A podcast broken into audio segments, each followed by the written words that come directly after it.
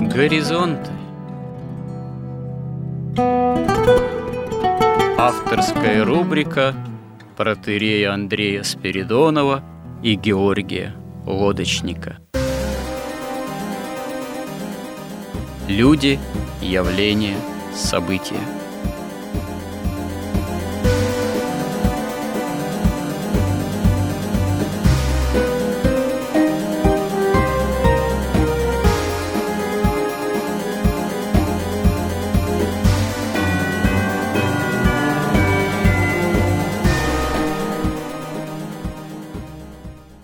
Добрый день, уважаемые радиослушатели! В эфире радио «Благовещение» и в нашей постоянной рубрике «Горизонт» я, протерей Андрей Спиридонов, и мой добрый, замечательный, постоянный собеседник Георгий Лодочник продолжаем наши словесные, смысловые изыскания в области формулировки необходимого насущного понимания того, какова должна быть такая христианская модель разговора о основных, можно сказать, константах, постулатах нравственно-духовных именно христианской веры, символа веры применительно к современному миру, к современной ситуации. Как мы говорили, не одну беседу, не один сюжет к обществу развитого потребления современного – но наши разговоры нашими разговорами, а реальность, она порой неожиданно вносит свои коррективы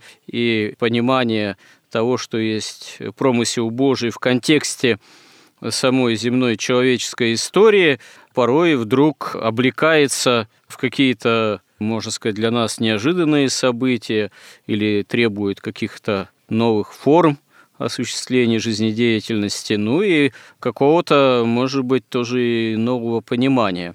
Последний раз мы остановились на теме о том, какова бы в наше время могла бы быть модель э, именно христианского государства. То есть э, каково могло быть христианское государство, несмотря на то, что, казалось бы, оно уже и не может быть, потому что вроде во всем царствует модель идейное, в том числе общество развитого потребления. Но сама, можно сказать, новейшая повестка того, что наше общество и государственность российская может быть все-таки гораздо в большей степени, чем это могло быть до недавнего времени, христиански ориентирована, она вдруг оказывается действительно независимо от прямых каких-то наших чаяний или усилий, действительно актуальной актуальной именно потому, что происходят определенные события, связанные в таком геополитическом и идейном отношении, в том числе на Украине, события, имеющие военный характер – Собственно говоря, на наших глазах ну, происходит определенная смена идейных парадигм, что называется, неких идейных постулатов, потому что очевидным образом со всеми этими там санкциями и так далее, сейчас не будем в это подробно углубляться, возникла очевидность, что либеральная финансово-экономическая модель в которую была довольно жестко шаг лево или вправо, так сказать, расстрел, вписана Россия, она действительно подлежит пересмотру. И в общемировом отношении, скорее всего, она подлежит слому, краху, самому серьезному кризису. И вообще э, сам по себе кризис, как в свое время еще в середине 20-го столетия заметил святитель Николай Сербский, тоже великий святой 20-го столетия, великий исповедник 20-го столетия, вот, согласно происходящих тогда событий, люди забыли, что кризис – это на самом деле суд Божий. То есть во все более-менее традиционные времена вместо слова «кризис» употребляли, что вот настал суд Божий. Там война, смута, голод, эпидемия, там моры, землетрясения, геополитические противоречия обострились, столкновения народов. Это всегда рассматривалось человеком традиционно по-христиански мыслящим, как именно суд Божий. И вот э, очевидным образом мы живем во времена, когда этот суд Божий себя начал непосредственно проявлять. И вот здесь действительно возникают такие вопросы незаурядные и незряшние. А идейная составляющая современного русского общества и современной русской государственности, которая начинает настаивать на своей самостоятельности, в том числе и финансово-экономической, вот и идейной, а на чем эта новая своего рода идейность наша должна быть основана? В чем основная идея русского мира в таком случае? Если действительно разговор о нем, постулирование идеи русского мира стало в общественном пространстве на самом деле актуальным. А в чем основа? В чем фундамент идеи русского мира?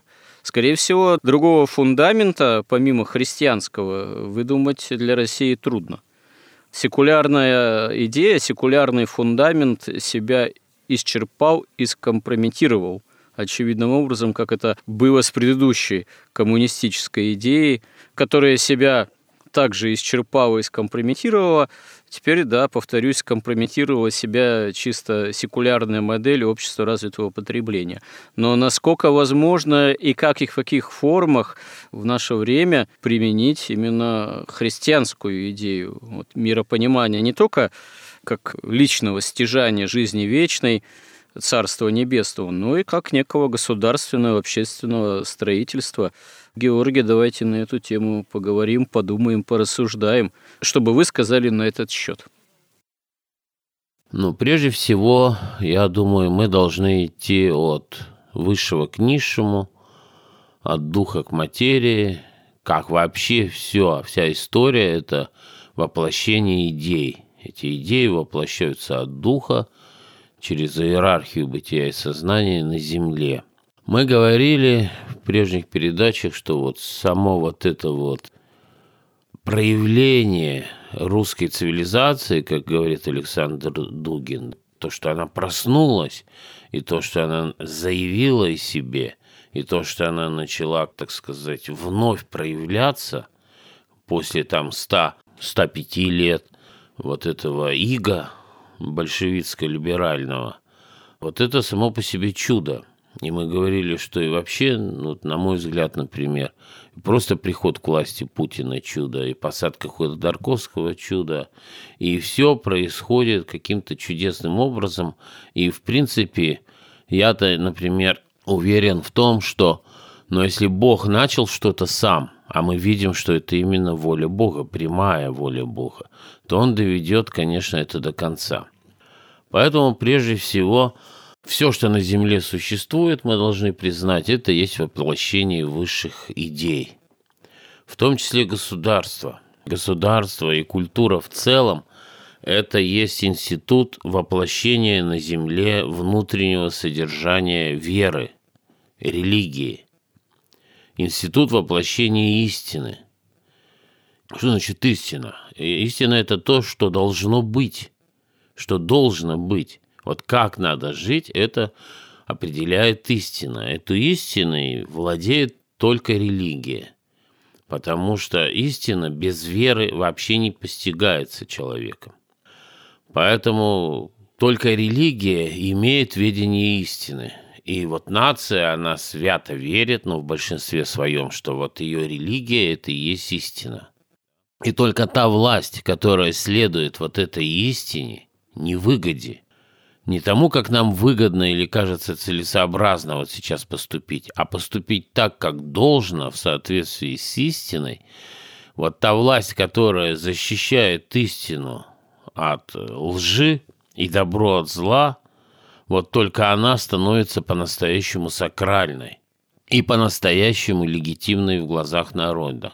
Потому что все вот эти выборы, которые, ну, не надо много ума понять, что это мошенничество, обман, это манипулирование общественным мнением, там подкуп, там что угодно. Никакие выборы не делают власть легитимной. Вот легитимная власть делает на Западе точно так же религия, религия денег только, а не христианство. И когда человек верит – верит в то, что нет истины, а есть только выгода, и как бы воплощением таким абсолютной выгоды на земле являются деньги, то он на место Бога ставит деньги и поклоняется деньгам. И только тогда такое государство там какое-нибудь демократическое, мы про демократию говорили, что это такое. Это государственное устройство, которое обеспечивает абсолютную власть, причем анонимную власть денег и тотальную. Вот у человека есть свободная воля. Он должен каким-то образом эту волю проявлять. И у него есть только два критерия, как он может проявить эту свою свободу. Или он руководствуется истиной и поступает так, как должно, или даже если не поступает, то он хотя бы понимает и признает, что он поступает не так, как должно. Или это выгода и целесообразность. Он тогда отрицает, что никакой объективной истины не существует, никакой объективной нравственности не существует, никаких заповедей. Георгий, я вам сейчас сразу задам вопрос. Критерии определения, что истина, что не истина у человека, они в современном обществе, в современном мире, они каковы должны быть более-менее объективные. Вы можете сказать, что совесть, но совесть – это инструмент довольно непростой. Совесть, она может в человеке действительно жить как голос Божий, а может быть вообще, как говорится, сожжена – не правой греховной страстной деятельностью. К тому же в современном мире, по крайней мере в общественном пространстве, если человек не пытается жить по-христиански, да и собственно говоря, применительно относительно очень многих вещей происходящих. Мы даже внутри церкви, внутри христиан порой видим самые серьезные разделения, в том числе разделение нравственного характера, что такое хорошо, что такое плохо. Для одних то, что называется спецоперацией на Украине, это является действительно благом, а для других это некое вообще зло некое проявление, что называется, мордора, выражаясь современным таким околокультурным языком. И вообще, многие вещи, казалось бы, для христианина, которые должны были быть очевидные, они вот именно в современном таком информационном, манипулятивном пространстве до крайности порой извращены. То есть, допустим, западная информационная картина ну, на развитом Западе, в Соединенных Штатах и европейском, применительно по отношению к России и ее деятельности, но мы сами знаем. Она будет прямо противоположной к той информационной картинке, которую мы найдем внутри нашего общества. Вот, по крайней мере, у большинства средств массовой информации, ну, более-менее придерживающихся официальной позиции. Мало того, как мне приходилось читать, еще несколько лет назад некоторые публицисты, аналитики, там, социологи, политологи начали говорить о том, что где-то к 2003 году или начиная с 2003 года вообще исчезнет восприятие человека реальности.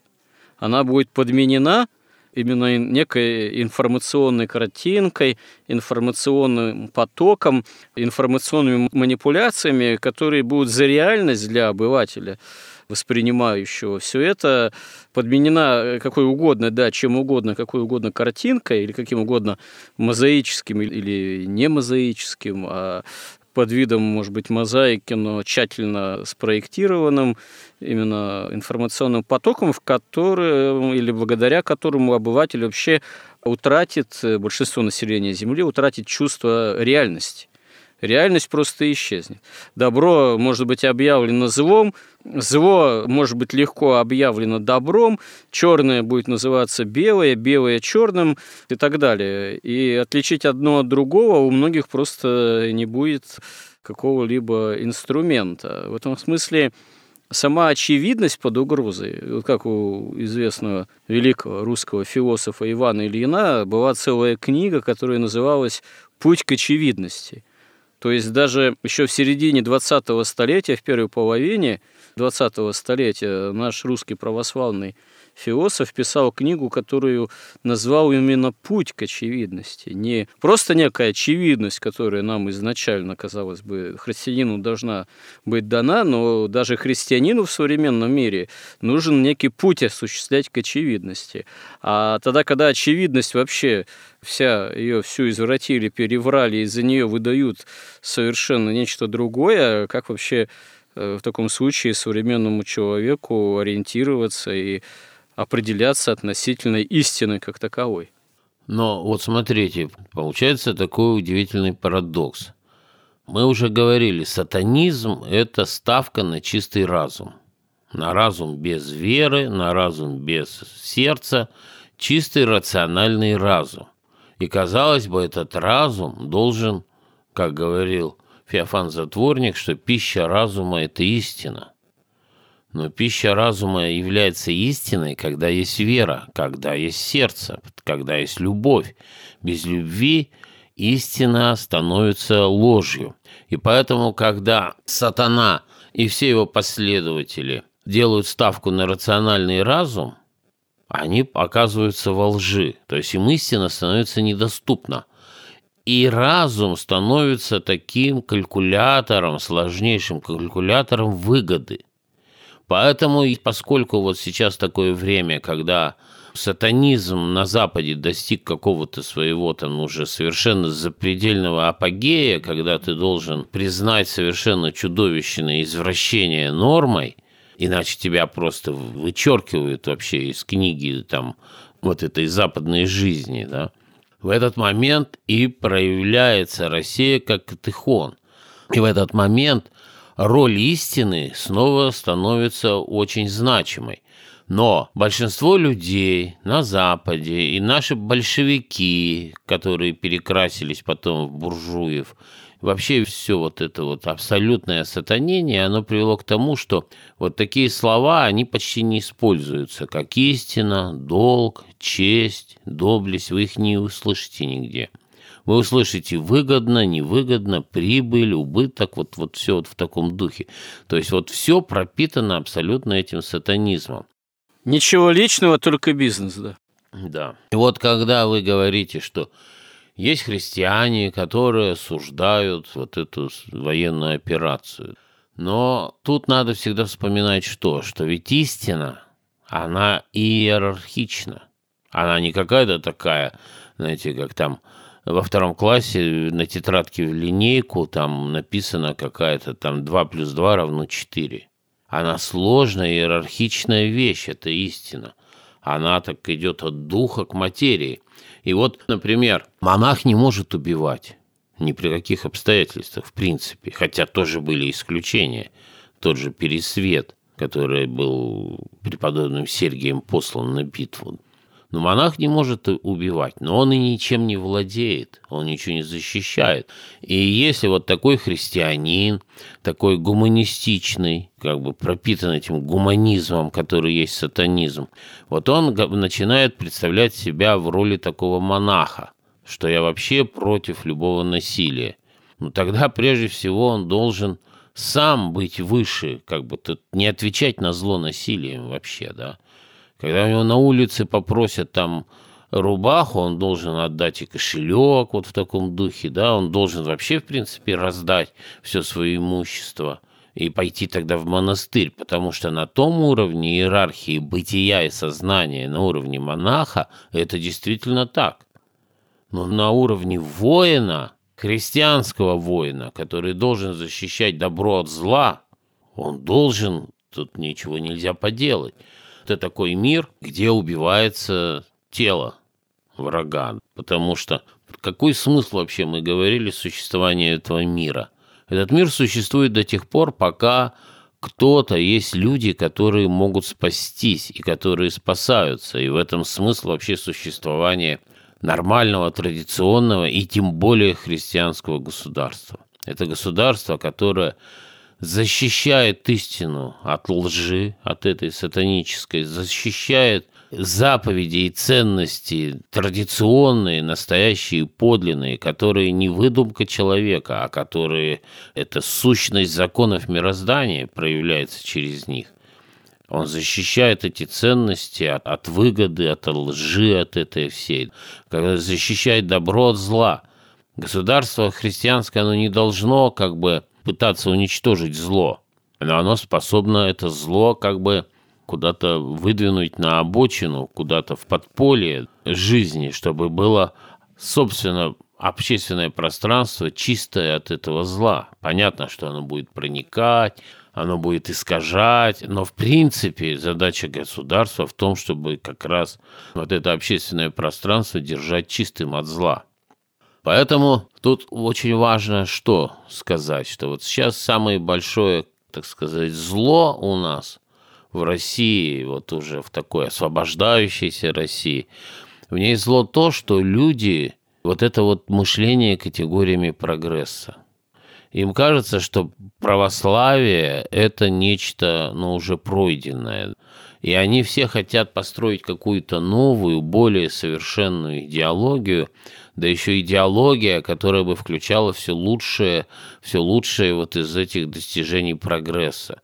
То есть взять все лучшее из христианства, и из протестантизма, из ислама взять, там, от буддистов взять, от большевиков, все вот это вот взять и построить совершенно небывалую идеологию, которой все как бы поклонятся и которую все примут. Это все как бы ждут, о чем-то пишут книги про ковчег там, и всякие разные. Все ждут эту идеологию, откуда она придет. Ну, это, собственно говоря, идеология, это она совершенно не новая. Это идеология оккультизма э, довольно давняя, New Age.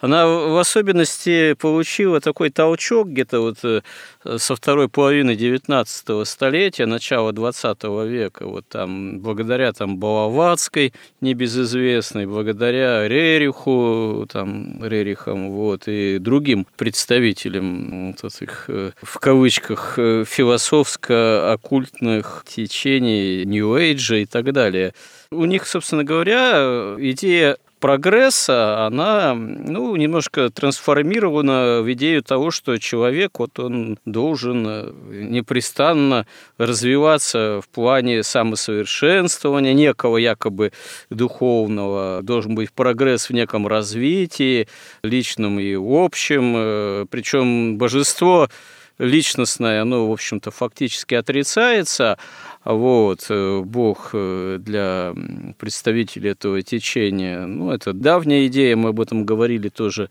такого магического миропонимания, это, скорее всего, некий безличный абсолют, ну это очень парадоксально, но тем не менее, абсолют вроде какой-то есть, но он все-таки имеет безличный характер, хотя в этом уже ну, вот неискоренимое противоречие, как же абсолют имеет безличный характер, но тем не менее. И вот у них-то вот это вот, э, скажем так, э, льстящее человеку миропонимание, что вот все-таки с каждым там столетием и десятилетием человечество близится к какой-то более прогрессивной, там, более светлой эпохи, от Кали-юги там, к Сати-юге, и то, что вот настанет некий еще после Нового Завета, э, который является, собственно говоря, евангельским миропониманием, ну, это все, да, пройденный этап, должна настать эпоха еще одного завета, завета уже Духа. Святого, якобы Духа. Была эпоха Отца, Бога Отца, была эпоха Бога Сына, а теперь вот, значит, в плане развития прогресса настанет эпоха Духа. И для этого, значит, человечество должно прийти в некое новое качество, объединиться на некой платформе духовной, объединить в том числе лучшие силы, основы там разных религий.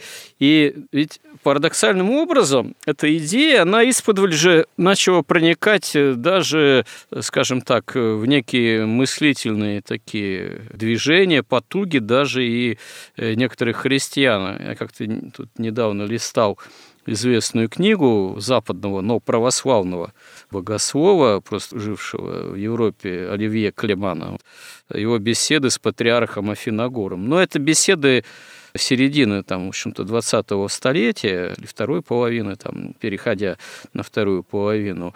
И вот там вот эта вот мысль, что, с одной стороны, христианство, оно вот ослабло, церковь ослабла, но надо постараться как-то вот самое основное, главное, что есть в христианстве, прежде всего некую вот евхаристичность, от Евхаристии они все-таки не отказываются, там Афиногор с Оливье Климановым, но как-то вот соединить со многими иными идейными движениями и в секулярном мире, и в других религиозных, так сказать, конфессиях, хотя не совсем понятно, как это реально было бы вообще возможно. И у них в этом в середине 20-го столетия еще какие-то надежды были на обновление, в том числе как я помню, тогдашний вот греческий это константинопольский патриарх Финогорн с большой симпатией относился к тогдашним понтификам римским, к их энцикликам, там внимательно за ними следил, питался от них какими-то тоже определенными надеждами.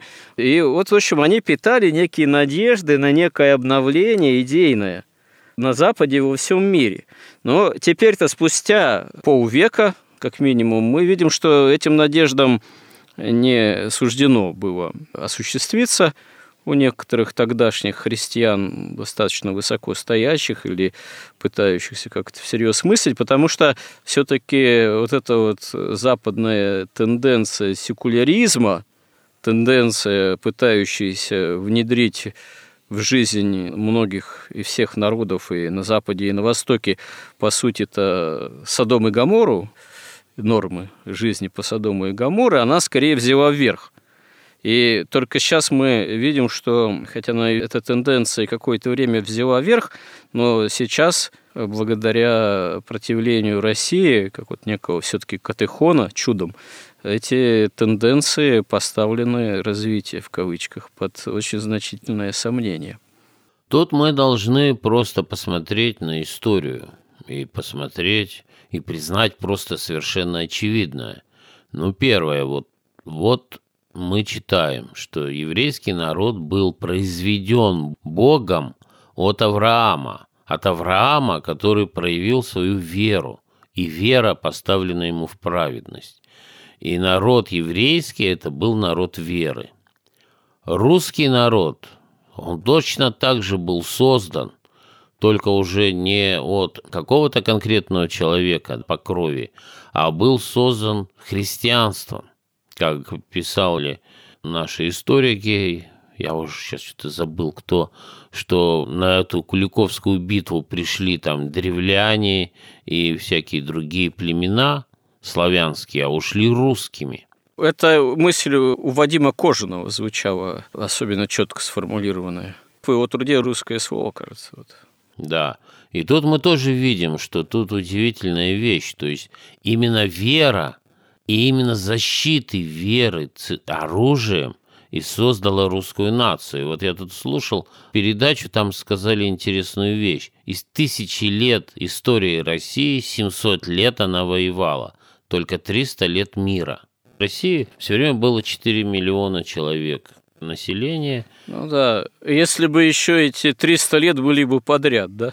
Это выжимка, так сказать. А она воевала непрестанно с Западом и, и со степью, с Востоком. И там, и там было по 8 миллионов человек. Поэтому она все время была государство такой, военный лагерь. И что этот лагерь делал? Он все время защищал православие. Он не бился там за деньги. И он, собственно, только отражал нашествие, потому что как бы сатана, он из запада, из востока насылал всякую вражью силу чтобы только это православие каким-то образом угасло. И мы видим, что сам генетический код, сам русский дух, вот этот русский мир, само слово «русский» – это христианство, это православие. Кто не православный, тот по духу не русский. И вот сейчас мы видим, как просыпается вот этот русский дух. Даже в тех людях, кто не христианин, и кто никогда Библии не видел в глаза. И он сам вдруг ощущает в себе, что он за Россию, и он как-то понимает, что вот Россия восстала против тьмы. Понимаете, каким-то тоже чудесным образом. Это вот самый настоящий русский дух.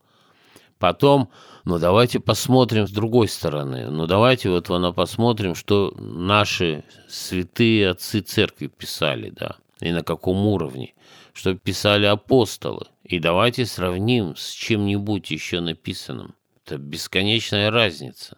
Поэтому мы должны понять и признать, вот глядя на историю России, вот Россия все время сохраняла и защищала вот это православие на земле. Потом она была, она растлилась вот этими либеральными идеями, идеями выгоды, идеями рациональности, идеями целесообразности. И самое худшее, что произошло, что растлилась в первую очередь элита, аристократия. Она не дошла до такой степени растления, как там французская или английская, когда она уже вообще не мыслила понятиями истины, доблести, чести и долга, а только выгоды – но она была уже околдована вот этими идеями свободы, равенства и братства. Они не понимали, что на самом деле это лицемерие и это обман, что за всем этим кроется исключительно целесообразность и выгода, и что западный человек, он с детства так воспитывает, что он думает и действует ради выгоды, но всегда говорит, что ради свободы, ради просвещения, или вот сейчас совершенно безумно уже говорит вот президенты США, что мы ради демократии. Но демократия это вообще низшее, самое грязное, подлое и низкое, что только может существовать вообще в государственном устройстве. Это проводник власти денег. Но тот же президент Соединенных Штатов, он э, в идейном плане, в неком построении собственных речей под демократией имеет некую положительную абсолютную ценность. Потому что он не может же сказать, что ну мы ради Бога действуем. Мы ради евангельских заповедей действуем. Э, понятие, хотя у них там и написано, вот там, с нами Бог, даже на денежных знаках порой. И хотя президент там клянется, вроде вступая в должность на Библии, но очевидным образом он не может прямо говорить, что он выступает за Бога. Поэтому тут тоже очень, можно сказать, э, своего рода хитрый фокус плане, что называется, манипуляции понятиями. Просто для политических лидеров, там, публично выступающих э, в современном мире, для них, в общем-то, скажем так, набор понятий, он уже давно существенно ограничен. Вот даже то, что наш президент на митинге в Лужниках вдруг процитировал Евангелие, если задуматься, это впервые за сотню с лишним лет – глава государства в России вдруг прямо сослался на Евангелие. Это сам по себе уже тоже знамение времени. В то время как очевидно, что президент Соединенных Штатов, ну, наверное, уже просто физически не может взять и сослаться прямо на Евангелие. Он будет ссылаться на понятие демократии. Тут как бы такой фокус или парадокс еще заключается в том, что когда американский президент говорит, мы ради демократии готовы там пожертвовать ценами на бензин, мы готовы воевать, мы готовы, как в Сербии, бомбить все на свете ради мира и ради демократии, то в каком-то смысле он говорит абсолютную правду. То есть демократия как система власти денег, тотальной, анонимной, для них это наивысшая ценность. Там, где теряется демократия, там пропадает власть их каббалистов, сатанистов и вот этих владельцев Запада и Федеральной резервной системы. Поэтому, конечно, Байден, как говорит, он, конечно, готов костьми лечь и положить свой народ ради вот этого торжества демократии. Но большинство людей воспринимает демократию как некую такую чуть ли не духовную ценность, как именно подлинную свободу, воспринимает как бы истину, но при этом каждый западный человек понимает, что речь идет о выгоде, что пока центр печатания денег у них в Америке, ну и частичный филиал в Европе, и он подсознательно или сознательно понимает, что вместе вот с этой демократией, как светочем истины, одновременно они получают огромную выгоду в виде ограбления всех остальных народов. Но мы же говорили, вы говорили, что деньги – это уже давно магическая сила, такой магический инструмент. В этом смысле можно сказать, что деньги для Запада – это такая религиозная ценность в каком-то смысле – которой давно уже подменено Евангелие, Библия, сама возможность жизни в Господе нашем Иисусе Христе. Даже если они будут использовать ссылки на Библию, на Евангелие, на Христа, это просто некое обрамление. Это некий акват для них, который обрамляет именно золотого тельца как такового.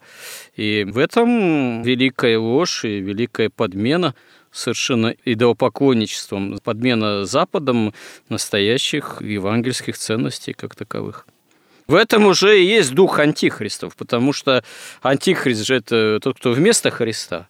В этом смысле они уже довольно давно антихристу поклоняются, хотя еще мы не дожили до самого этого последнего конкретного персонажа, но дух антихристов, он уже давно достаточно всеобъемлющим образом действует в мире. Ну да, и вот если мы посмотрим на историю, то мы увидим, что если западная аристократия растлилась и прельстилась именно выгодой вместо истины, и выгодой и деньгами вместо христианства, ну, они шаг за шагом отступали от истины христианского православия, то наша элита, она не продалась за деньги, за выгоду, тем более она была очень богатой она купилась на эти лозунги демократии, свободы слова, просвещения, прогресса. Вы имеете в виду какого времени элита? Сотню с лишним лет назад элита? Ну да, элита русская еще, настоящая элита, национальная. Потому что более поздняя советская элита, включая представителей нынешней, она очевидным образом со всеми потрохами продалась западным ценностям она вообще не русская. Мы говорим как бы о русском государстве, о христианском. Поэтому мы должны вот тут заметить, что отличие огромное было вот в растлении элит, потому что это главный механизм каббалистов, сатанистов, всяких масонов, да, это растление христианской элиты и потом осуществление буржуазных революций, установление вот той самой демократии, такого государственного устройства, где деньги уже становятся религией и которые становятся абсолютной властью, причем анонимной. Тот, кто реально управляет, о них никто не знает, даже кто это такие, просто через деньги управляется. Поэтому наша русская элита поверила в эти сказки. То есть она вот эти сказки, она смотрит, ой, поехал паровоз. То есть она вот эти вот научно-технический прогресс, она перенесла, как и делали, как те масоны и старались, перенести на все области жизни человеческой, что, конечно, обман что вот мы сейчас через науку познаем те истины, которые недоступны вообще христианству что мы получим те свободы, и вот гуманизм, идеи гуманизма, все это они принимали за чистую монету. Если для Запада это было только, вот знаете, есть такие там насекомые, они, когда кусают клюв свой этот, вонзают в тело, они выделяют специальное такое вещество, которое обезболивает, и жертва не замечает этого укола. Ну да, клещ так поступает. Да-да-да они пьют кровь.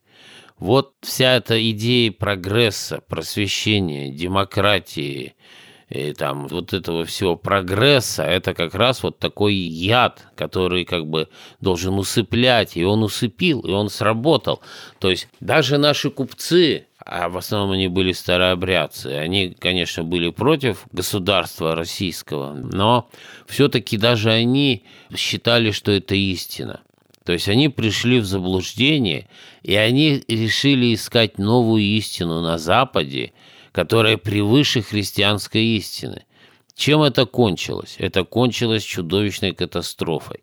Русские потеряли свое национальное государство. Они стали как бы частью в государстве большевиков, которое было абсолютно русофобское. И оно было более русофобское, чем там вся эта Западная Европа которая всеми силами, все соки. Грузия, например, получала в 4 раза больше, чем производила. А русские получали только 70% от того, что производили. Я даже думаю, что задача была не в том, чтобы Грузия процветала, а в том, чтобы Россия как бы гибла. И это все сохранилось и в либеральной России, вот этой капиталистической. Понимаете, большевики – это не русская национальная элита. И вот эти олигархи, воры, они тоже не русская национальная элита.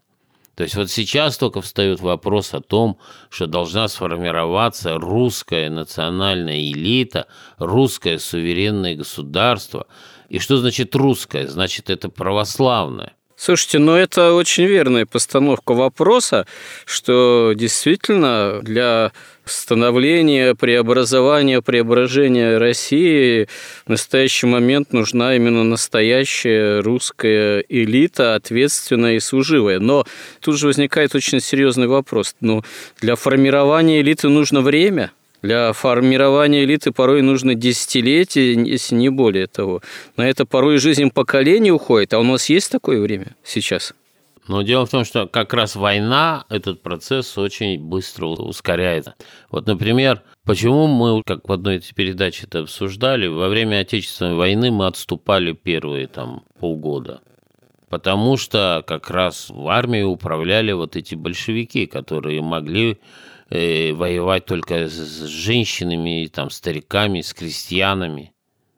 С немцами они воевать не могли, а их просто быстро перебили. И выдвинулась новая, абсолютно новая военная элита. И тогда мы стали побеждать. И это произошло вообще в течение там года. Поэтому война, это как раз, это во все времена. Всегда элита была военной, ну, еще духовной была военная, и военная элита всегда очищалась во время войны, потому что ты не можешь подкупить там врага, понимаешь, чтобы он тебе сдался и, так сказать, покончил жизнь самоубийством.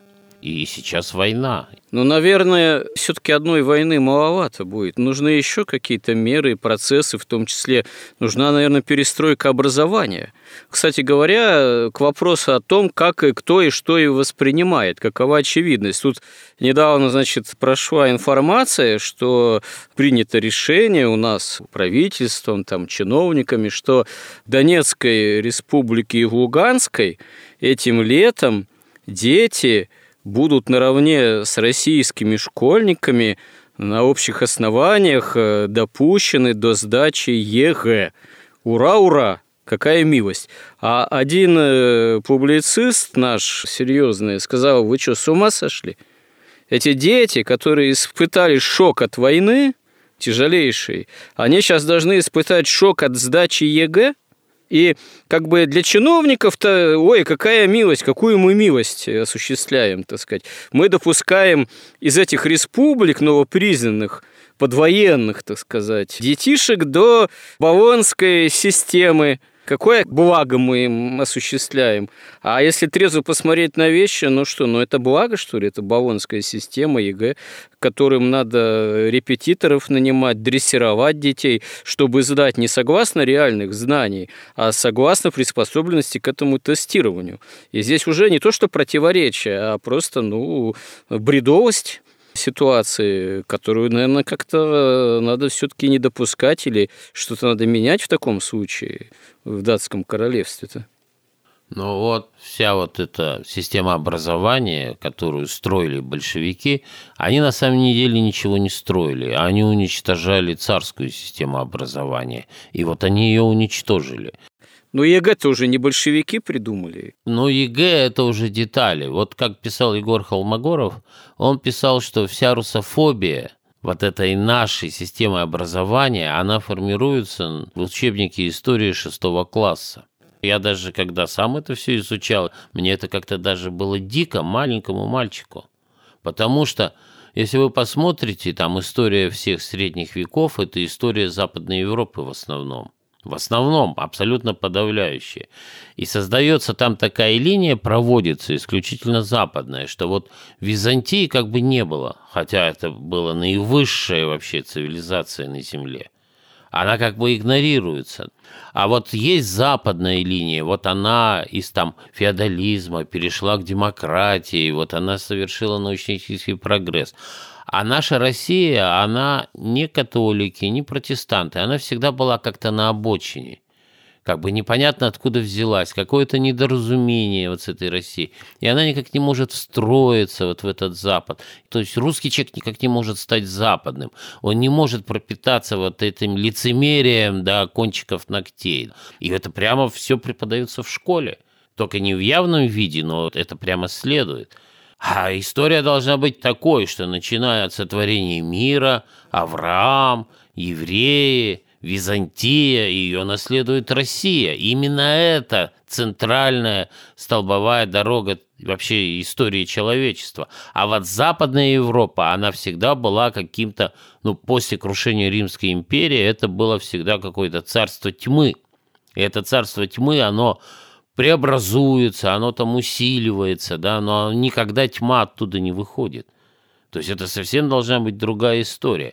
И вот если мы посмотрим опять вот на историю нашей России, да, когда наши элиты купились на эти вот флажочки и шарики воздушные, да, с демократией и просвещением, наступила катастрофа, наступило вавилонское пленение, как у евреев – и что предлагается сейчас вот этими строителями ковчегов? Предлагается поступить, как поступили евреи, которые соединили магическое знание Вавилона э, с Торой Моисея, и получилась Кабала чудовищное совершенно каббалистить вот это магическое учение. Именно они распяли потом своего Христа, Бога своего, да, они распяли каббалисты, не какие-то там иудеи, потому что вся эта каббалистика, она всегда тайная, иерархичная, и человек с виду выглядит как иудея, а на самом деле каббалист какого-нибудь там восьмого степени там посвящения. И нам предлагают сделать то же самое. Опираясь на эту идею прогресса, сказать, что давайте мы соединим большевистский сатанизм и большевистскую русофобию, и либеральный сатанизм, и либеральную русофобию с христианством, и построим новую там прекрасную идеологию. Но тогда действительно сбудется пророчество того же Игнатия Бринчанинова, что антихрист придет тогда из России.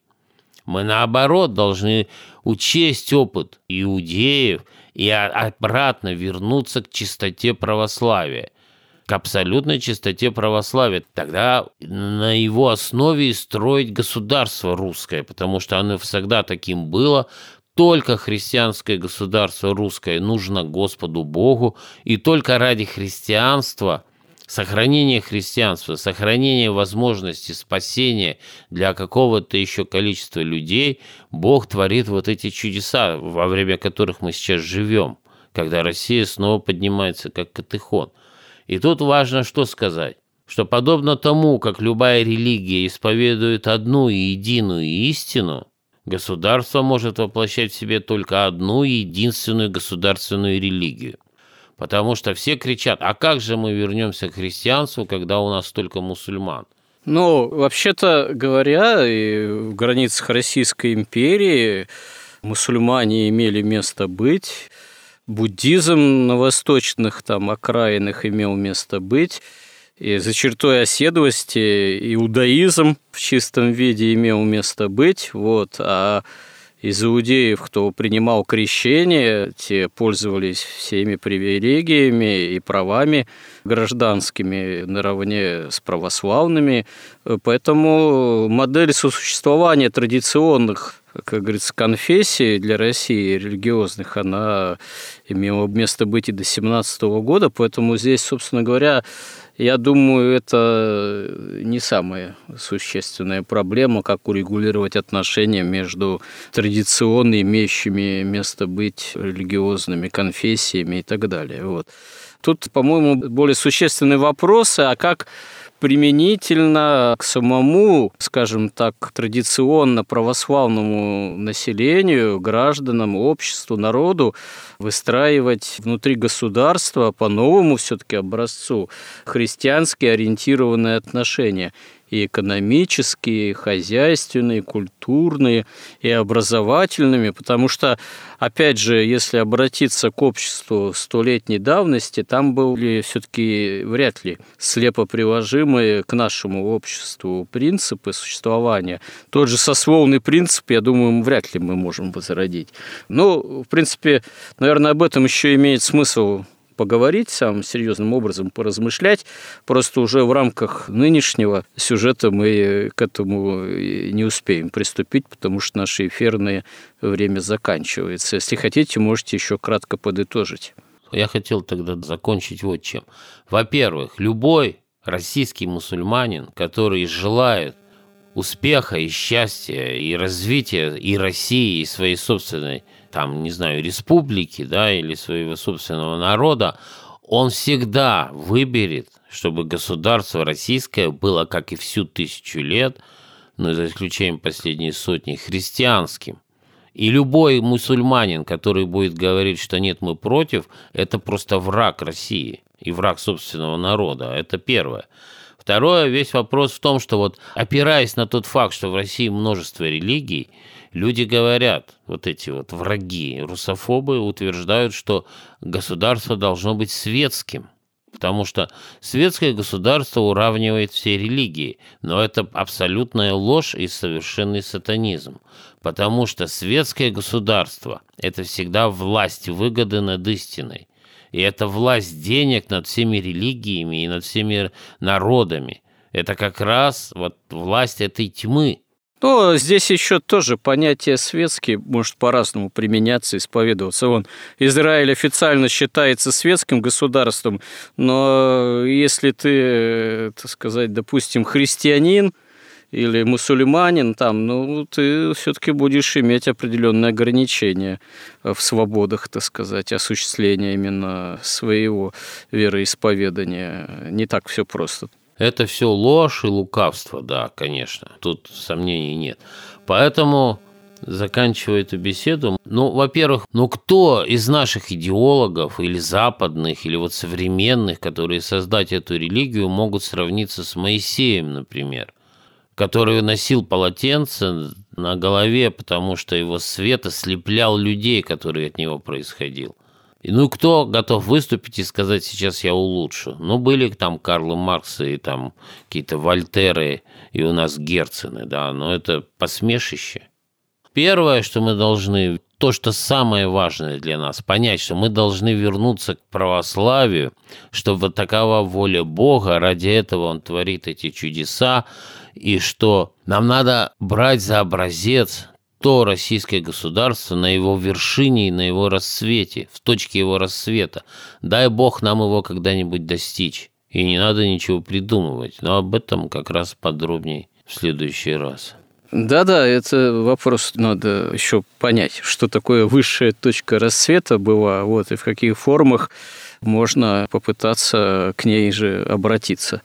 Что ж, если будет на то воля Божия, продолжим разговор об этом в следующий раз. И храни всех Господь. Горизонт на радио Благовещение.